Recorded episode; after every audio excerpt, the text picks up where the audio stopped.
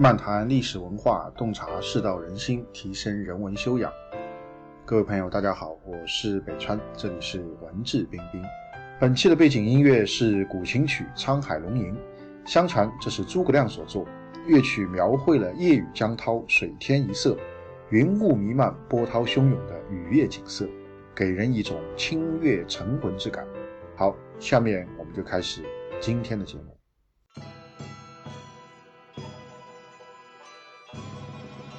今天呢，我们和大家来聊一聊中国历史上一位比较有意思的人物啊，叫做王猛。王猛呢是距今一千多年啊，在中国被称为五胡十六国时代的一位历史人物。那么他所处的这个时代呢，可以说是中国历史上第二次啊大分裂、大动荡的这个时期。那一般呢就称为这个三国两晋南北朝。那么五胡十六国时代呢，是这个两晋当中的一个时期啊。当时呢，北方是由五个主要的少数民族啊，比较大的少数民族，先后建立了十六个比较大的政权啊，史称五胡十六国。那么南方呢是华夏的政权啊，是东晋。所以这段时期呢啊，又被称为东晋和五胡十六国对峙的时期啊，这就是王猛所处的这个时代。那么北方的五胡十六国啊，先后是经历了一百多年的分裂和动荡，那么最终呢是统一于啊鲜卑族啊建立的这个北魏。当然，在北魏之前啊，在北方也曾经有过一次短暂的统一啊，当时是由氐族人建立的前秦王朝统一了中国北方，啊，那么。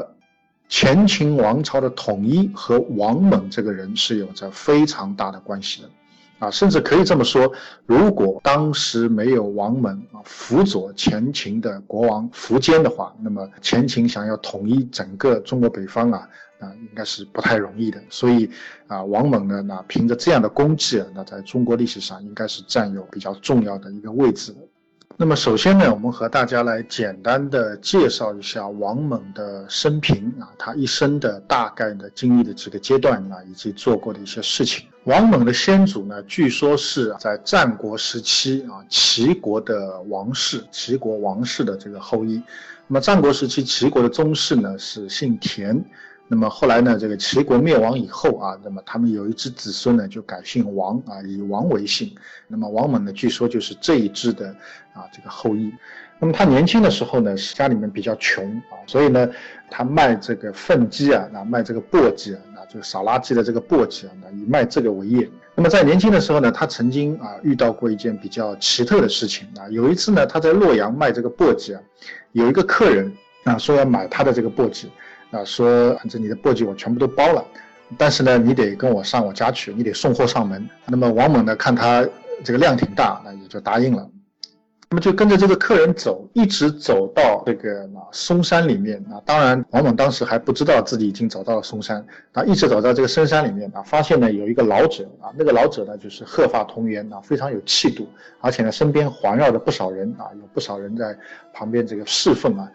那么后来呢，这个王猛当然作为年轻人啊，而且呢他地位比较低嘛，身份也比较的可以说这个卑贱一点啊，他就上前作揖行礼啊，向这个老者作揖行礼。那么这个老者呢就显得很客气啊，他说：“王公啊，你不用向我啊行这样的大礼啊。”然后呢就吩咐人以十倍的价格啊买下了王猛的这个簸箕，而且呢还派人把王猛送出来。那么送出来以后呢，王猛才啊发现自己前面是进入了这个嵩山。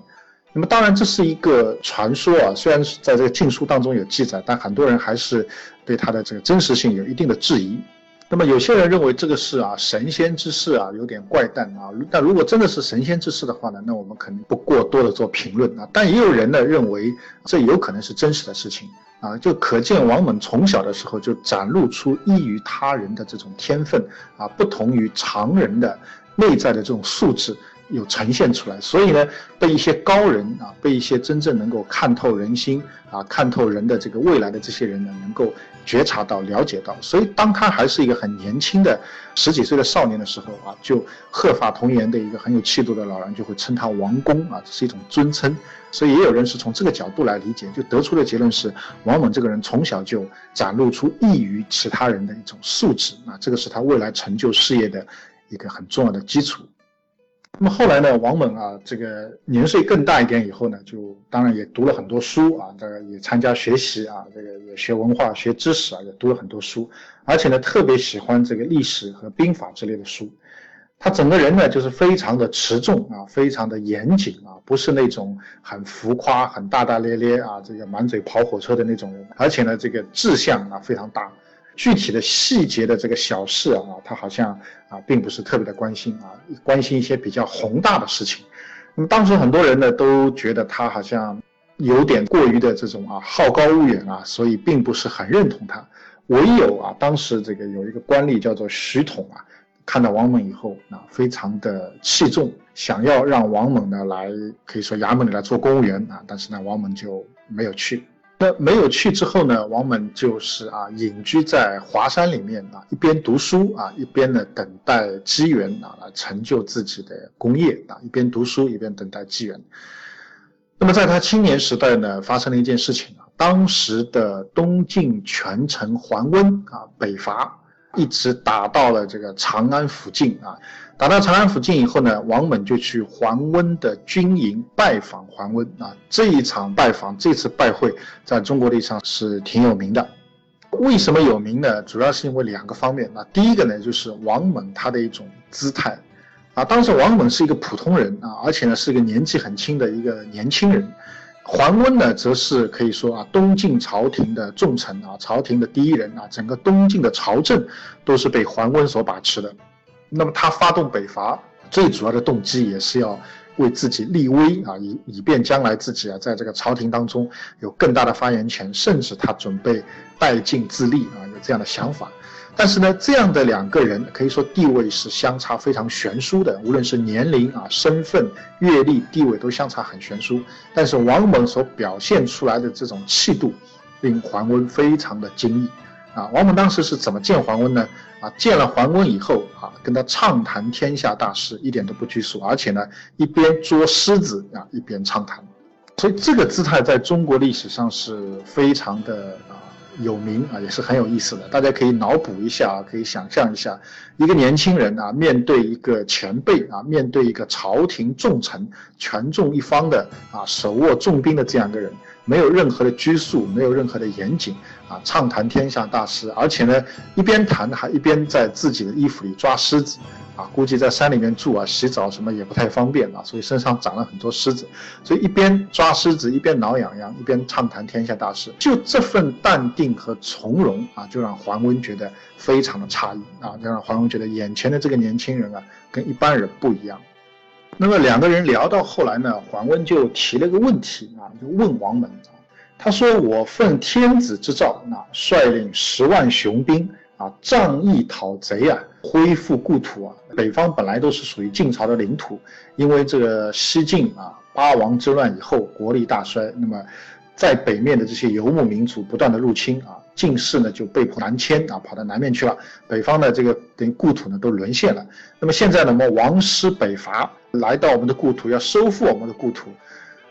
照道理来说，我们北方地区的这些汉族百姓们应该都来欢迎我们才对，对吧？等于是王师又回来了。但为什么关中地区的百姓都不来欢迎我们呢？都不来到我的大营来拜访呢？啊，就像王猛啊，就提了这么个问题啊，桓温他的问题。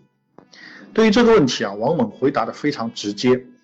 啊，他说：“桓将军，你啊不远千里啊，深入敌境啊，现在呢，长安已经近在咫尺了。啊，长安是我们这个朝廷的故都啊。西晋最初的首都是在洛阳，后来洛阳被匈奴人攻陷了以后啊，就把首都迁到长安。后来呢，长安也沦陷了。那所以长安是我们的故都之一。现在将军，你的这个兵锋啊，已经离长安只有近在咫尺了。”但是你却停了下来，啊，没有继续往前。关中地区的百姓不知道你到底是什么心思，所以呢，大家不来拥戴，啊，也不来劳军，啊，也不来拜访。啊，王猛当时呢跟桓温是这样说的。那么这种说法可谓是一针见血啊，把桓温的这个心理啊完全都讲出来了。其实前面说过了，桓温北伐，重要的不在收复故土。而是在于为自己赚取名声，啊，为了将来能在朝廷当中进一步的获得权力，乃至带尽自立，打下基础啊，这是桓温内心真实的动机。既然不是为了光复故土的，所以保存实力啊，或者说是小心谨慎的推进就显得很重要。王猛看出了桓温的心思，直接跟他讲出来了，意思也很简单：你其实不是真正来为朝廷啊以公心来办事的，你有很大的私心。所以呢，百姓们也看得出，也在观望，也在犹豫。啊，这个话桓温听了以后呢，默然不语啊，啊，没有办法来回答。过了半天啊，他讲了句话，他说：“南方啊，没有你这样的人才啊！”就感慨的讲了这么一句话，对王猛的评价。那么果然，桓温在啊长安附近逗留了一段时间啊。那么当然，这个他的对手前秦也做了充分的准备。后来呢，桓温觉得进兵不利啊，就准备回去了，那就准备撤兵南返。那么南返的同时呢，他专门找到王猛啊。赐予王猛这个都护的高官啊，当时是一个比较高的官职啊，拜王猛为都护，希望呢王猛跟他一起回到南方啊。那么桓温的意思很清楚，觉得王猛是个人才，希望王猛出山辅佐自己，能够在啊南方呢成就自己的这个事业啊。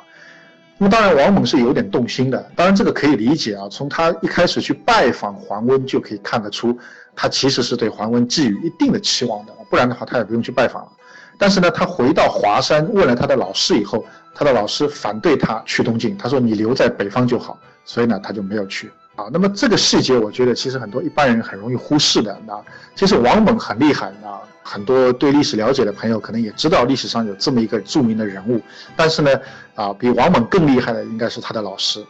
但是他的老师到底叫什么？那其实我们现在并不知道。所以，真正的中国古代，我觉得很多的这些啊，真正的高手啊，那有点像金庸小说里的这个扫地僧一样的啊，就像王猛的这个老师一样的啊，他就是在幕后啊，可能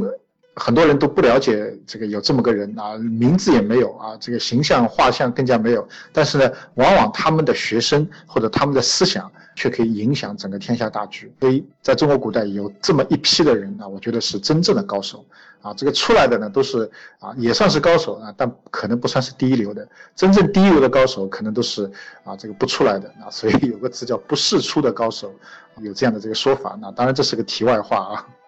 那么桓温退走的第二年啊，王猛呢就找到了一个机会啊，可以说是这个机会就来了。那么当时前秦的国王啊，老国王苻建去世了。那么继承福建的呢，叫福生啊，但这个人呢是非常残暴的一个人啊，中国历史上著名的一个暴君啊，他啊喜欢这个杀人啊，非常喜欢杀人，所以呢杀的人太多啊，身边的这些人都惶惶不安呢，大家就啊联合起来想搞政变，把它搞下去，最后呢这个政变就成功了。那么政变成功以后呢，上台继任前秦国王的就是重要的啊这个前秦重要的领袖。苻坚啊，也是王猛重要的老板啊。他们两个呢，后来就成了啊，历史上被誉为是不亚于刘备和诸葛亮的这样一种组合。好，今天的节目就到这边。更多的信息，欢迎大家关注我的微信公众号“北川黯然日章”，在微信公众号首页搜索“北川”即可关注。谢谢。